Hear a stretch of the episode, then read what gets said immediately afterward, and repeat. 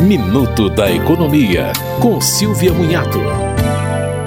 A Receita Federal está promovendo a declaração pré-preenchida para o Imposto de Renda de 2023. Essa opção recupera as informações dos contribuintes e os pagamentos informados por outras fontes.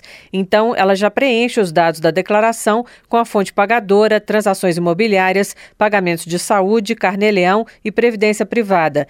Este ano também vão entrar os dados de cartórios de imóveis, embora a Receita aconselhe que o contribuinte declare o valor efetivamente pago em 2022.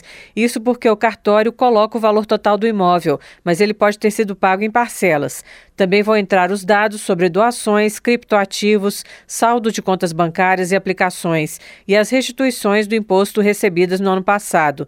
Se houver divergência de dados, o contribuinte deve declarar o que reconhece como certo, mas deve avisar a outra parte para que corrija as informações. Você ouviu Minuto da Economia, com Silvia Munhato.